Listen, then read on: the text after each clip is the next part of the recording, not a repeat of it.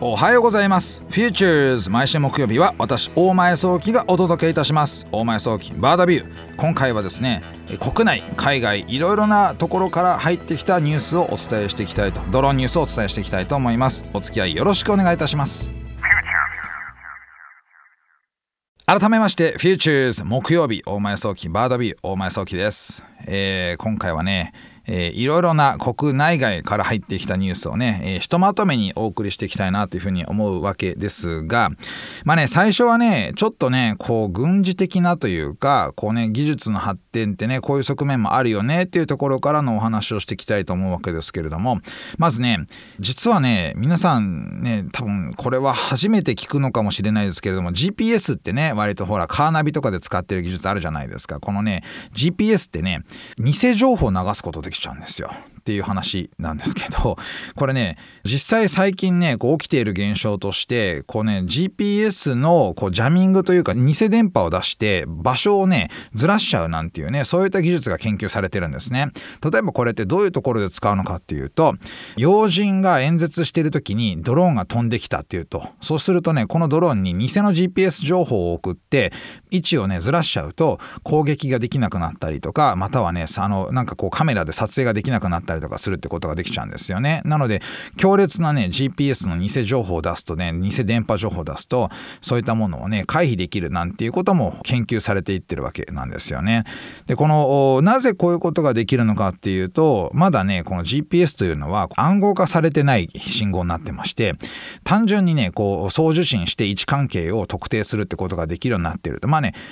すごくあの技術として単純なんですね。あの衛星から降ってきてるビーコンっていいうふうなもので自分の位置を特定するとこのねたくさんの衛星情報を使って複数のビーコンを受け取ってあ自分はどうやらここら辺にいそうだなというふうなことを特定する技術なのでこれをねまあねかぶせちゃって偽情報にしちゃうってことができると。でねこれ実はね2017年ぐらいからどうもね船舶でのズレっていうところからこの技術が使われてるんじゃないかっていうふうに言われ始めたっていうふうな形跡がありましてこのね、えー、これから先例えばねドローン配送する時にこの GPS GPS ジャミングをされちゃってこうね荷物を盗まれるんじゃないかとかねそういった部分が今懸念されてたりするんですよね。で、えー、実はねこれに対抗する技術っていうのも今開発されてきてるのでそこもねセットでお話をしていくと GPS のジャミングされてるかされてないかっていうのを特定のねエリアにある基地局例えばねこのね私この基地局 A は絶対に場所はここですよっていうふうなことが分かるような電波を出してると。まあ電波というかね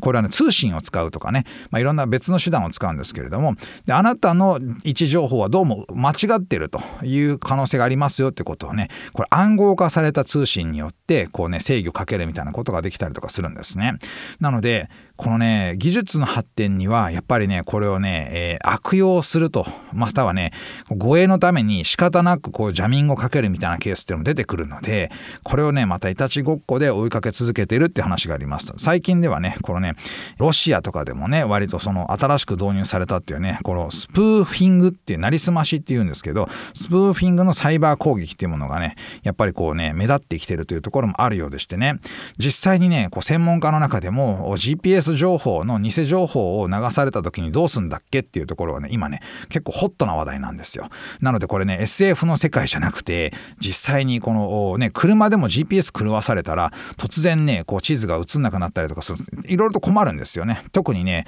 大型船舶ってこれね人が運転してるわけじゃなくて GPS によるね自動航行みたいなことを多用してるので大型船舶が突然ね岸壁に乗り上げちゃうみたいなことになったらとても大変なことになるわけですよね。なのでこのね GPS の偽情報をスプーフィングというふうなところの技術。これがねなんとかこうねジャミングされないというふうな研究も進んで安全なね GPS 利用につながってくるといいんじゃないのかなと思います。これねちょっとスプーフィングというキーワードは覚えておいてほしいなというふうに思いました。さて、えー、続いてですねまた軍事的なあちょっとねこうドローン活用の話をしていきたいと思いますね。よくね私あのドローンなどで講演してるとねね軍事利用の方がやっぱり早いんじゃないんですか？とかっていう風な話が出てくるんですよ。でやっぱりねこうドローンっていうとアメリカのねこの大型ドローンですよね。こう軍事に利用されている偵察したりとかまあね場合によっては攻撃対象を攻撃して帰ってくるみたいなね無人航空機という風なところがねこうどうしても湾岸戦争でね多分一番最初に一般にはあのお耳したんじゃないのかなと思うんですけれどもそういったところからあの発生してドローンって軍事の方だよね軍事のイメージが強いよねっていうとこあるんですけどやっぱりねこう開発のスピードが速いというかどちらかというとこんな恐ろしいことを考える人たちいるんだなっていうような そういった技術もねやっぱ出てきてるのは事実です。なのでねここでは今日この番組ではねそういった側面もちょっとねお伝えしていきたいなと思うんですけれどもトルコ軍がね今回導入を決めたというふうなねドローン攻撃用ドローン偵察もするのかなっていうとこですけどこれがですね、えー、どういうドローンかと言いますとこれねネーミングがちょっとね私嫌なんですよねこれ神風ドローンっていうふうにあの銘打ってられましてカルグっていうね、名前らしいんですけれどもこれらはねどういうことかというと集合体でドローン1体じゃなくて複数のねドローンでこのね目的対象を見つけて一気にねこう攻めていくみたいなことができるドローンですよと。で最大ね500機からのこの神風ドローンをですね一気にこう敵のね陣地に向けて、え投下させることができるというふうなそういう兵器なんですよね。で、えー、映像で見た限りではまだね16機ぐらいなんですけれどもこれね、えーと、軍隊飛行といいましてこう群れをなしてというふうなね意味のその軍隊ですけれども、まあ、軍隊飛行というのはね、えー、非常にこの技術としてはとてもねこうポピュラーなもんなんですよ。あの割とねドローンショーなんかでも使われるね、えー、スワーミングというふうな言い方をする技術なんですけれども複数のドローンをね同じように扱うと、まあ、例えば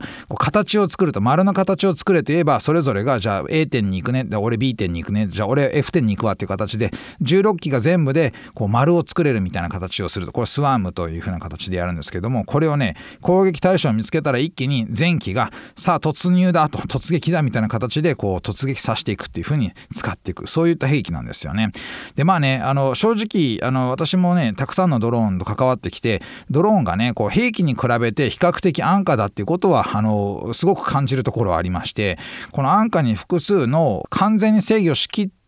まあ、ミサイルが空中からこうね落下してくると考えるとですねこれちょっと恐ろしいなってやっぱ思います。一方でだからねあのさっきお伝えしたようにこれをねこう回避するようなこの GPS の技術だったりとかまたジャミングだったりとかっていうことも研究開発されているのでいたちごっこかなっていうふうに思うんですけれどもただねたくさんで一気にっていうのはこれはだいぶね実行力のある兵器になっちゃうなというふうな気がしていて少し怖いというふうな気持ちを私も持ちました。した。できればねドローンっていうのはその平和利用してほしいなと思うんですけれども一方でね非常に安価に開発ができるというところもあって兵器利用兵器開発みたいなところっていうのもまああの進んでるのは事実です。なのでねこの番組の中ではこれもね包み隠さずお伝えしていきたいなというふうに思っております。さて次のニュースですけれどもこれもね軍事利用のニュースをね今日ちょっとお伝えしていきたいと思います。でねこのドローンは実は過去にも何度かねお伝えしてきたことがありますね。ブラックホーネットっていう実はね重さ 33g というね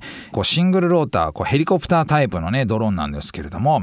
ほぼ無音で2キロ先の範囲までで、ね、25分間飛び続けることができて最高時速 21.5km と、ね、5キロということで非常にねこのちっちゃいのに 33g めちゃくちゃちっちゃいのにめちゃくちゃ高性能なんですよ。でこれねあの過去にもアメメリカがねこれをその米陸軍がねこれ欲しいよっつって発注してたんですけど今回ね新たにもっと欲しいよっていうふうなことで大量に購入したというふうなニュースが入ってきましたと。つまり実証実験というかテストで使ってたら良かったというふうなことだと思うんですよね。で陸軍の使い方としてはこれはねカメラとして使うんですよ。ほぼ無音なんでね。なので、ね、こうヘルメットユニットにこうこのヘリから送られてきた映像がこう映されてで、えー、偵察が容易になると。つまりね兵士が死ななくて済む、えー、作戦が立てやすくなるみたいなことが目的にななってるんですけれども 33g のねこの性能が出せるっていうのはやっぱ軍事利用で考えた研究を進めていかないとなかなかできないなと思うんですよ。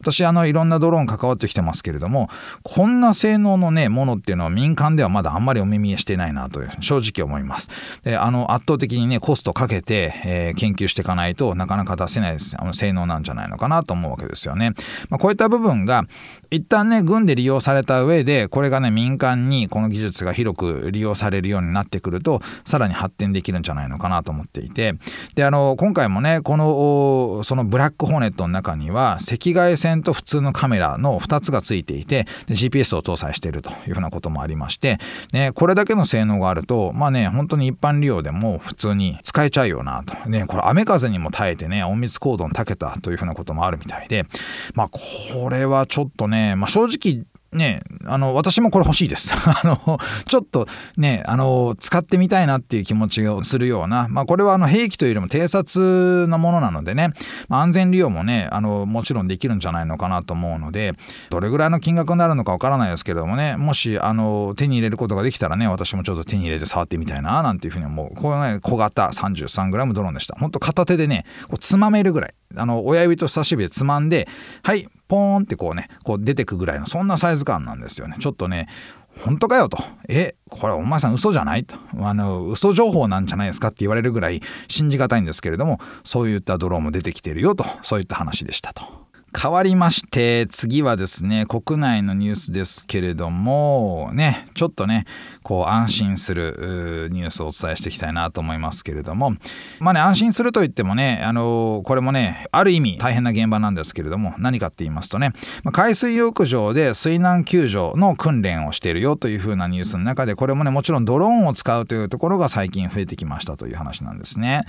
であの和歌山県串本町というところのね海水浴場でこの溺れた人を救助する訓練が行われましてこの中で、えー、ドローンを使って沖合のね現場をその特定するというふうなことのためにドローンを使いましたということですよね。この1年ぐらいで実はね沖合でのその救助をそのサポートするためのドローン利用で実際にねこう効果を上げてるっていうニュースはね結構見てきてるんですよ。ね、一番初めはねオーストラリアの方でこう発生したその海難事故でねまず最初にこう浮き輪を投げてどうにかね要救助者を体力が維持するというふうなことに使われたっていうふうなニュースから飛び込んできたというのは私記憶にありますけれどもま同じようにね、まあ、要救助者を発見しづらいと。ね海っていうのはやっぱ波があるのでこの波と波の間で本当にそこに要救助者がいるのかわからないと。で大体どれぐらいの距離があるのかも横でねこうね水平線見てると分かりづらかったりするんですよね。でこれ空から見ていると大体どれぐらい離れているで離れ続けてるのかどうなのかもしくは体力がなくなっちゃってるのか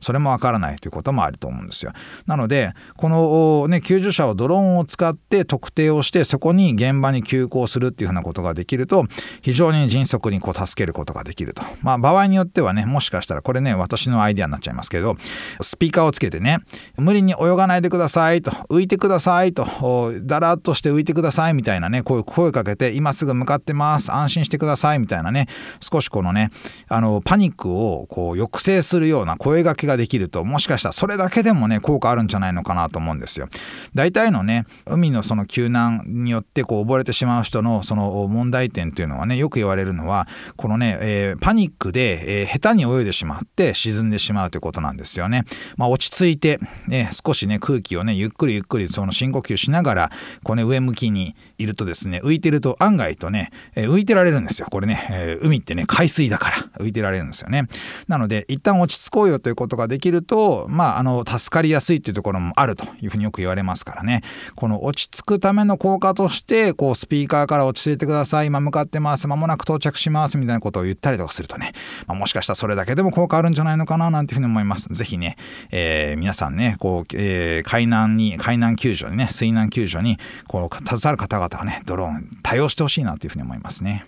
さて、えーまあ、この災害続きというかねあの災害時にこの技術をうまく利用するっていうようなところでの続き方という形になりますけれども KDDI がね実はあの今開発している電波ユニットの話をちょっとしておきたいななんていうふうに思います。でねあの今回話をするのは実はねこのヘリコプターによる実証実験だったんですけれどもヘリコプターとドローンに搭載可能なあの電波局ですよねのそれの開発をして実際に今採用されつつありますよって話ですね。で実は日本の携帯基地局ってあの移動しちゃいけないルールになってですね基本的には。で今はその移動基地局っていうことはこのね申請しないとなかなかできないんですけれどももちろん KDDI ねそこについては長けてますからもし緊急時災害時に基地局がダメージを受けてしまった場合緊急的にこの移動基地局を使っててで、えー、電波を通じるようにするってことができるような仕掛け仕組みっていうものが開発されてきてますよっていうふうな話です。で今回開発されたのはヘリコプター基地局ってものなんですけれどもこれねつまり何かと言いますと、まあ、皆さんのお住まいの地域がねもし被災してしまってで電波が通じなくなってしまったと。そういった時に、え、KDDI が、ヘリを出してでヘリ上空で待機してそうすると皆さんの携帯が突然やっぱ使えるようになってくると。移動基地局としてね使い物になってくるということでしてで基地局をこうね、えー、どんどんどんどんつなげていって空中でねこうつなげていって伝送していきながらその幅を広げていくってことができるんですね。なのでもし万が一なことがあった時もやっぱりね今生命線がこうスマホだったり携帯になってるんですよね。情報が取れる取れないで全然変わってくるのでそういった対応としてこの技術が開発されましたってことなんですよ。でね重さがね総重量7キロってことなのでまあ10キロぐらいのペイロードのドローンでも実はねこれ持ち運べるんですよね。ね。なので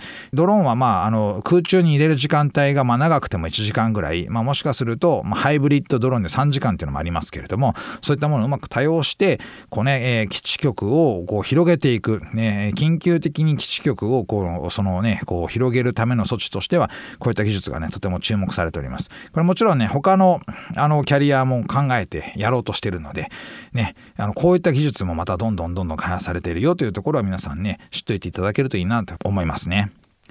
まあ、最後のねこうまあネタというかあれですけどね、まあ、実はねあのこうマビックミニで、えー、北海道でね、えー、熊の撮影に成功したっていうねニュース見つけたんですけれども私ね熊が走ってるの逃げながら走ってるの初めてねこうドローンで追かけての見たんですけど熊速いねあれすごいなちょっと私もねこう今年わかんないけど今年来年北海道に行けたらね熊の撮影成功できることか分かりませんが、えー、探してみたいななんてちょっと思いました。お送りしてまいりました Futures 大前早期バードビューいかがでしたでしょうか、まあ、今回はね国内外のニュースネタでねちょっとねこう軍事ネタを少し多めにやってみたりとかしました。まあね、えー、技術の発展に、まあ、軍事というのはちょっとねやっぱ関わり合いが深いなと思うところの側面ありますがぜひともね、えー、安全安心のその世界を作るためにドローンを利活用していきたいなと思いますので、えー、そちらの方のねあったかい心温まるニュースの方を多めにね番組の中で紹介していきたいというふうに考えております。さて、えー、番組へのメッセージをお待ちしております。JFN パークにある番組 Futures のメールフォームからお送りください。JFN パークでは番組情報のほか音声ポッドキャスティングも配信しています。また音声ポッドキャスティングは Spotify でも配信しています。Futures 大前早期バードビューで検索してみてください。番組 Facebook ページでも情報発信しています。Futures 大前早期バードビュー。私とはまた来週お会いしましょう。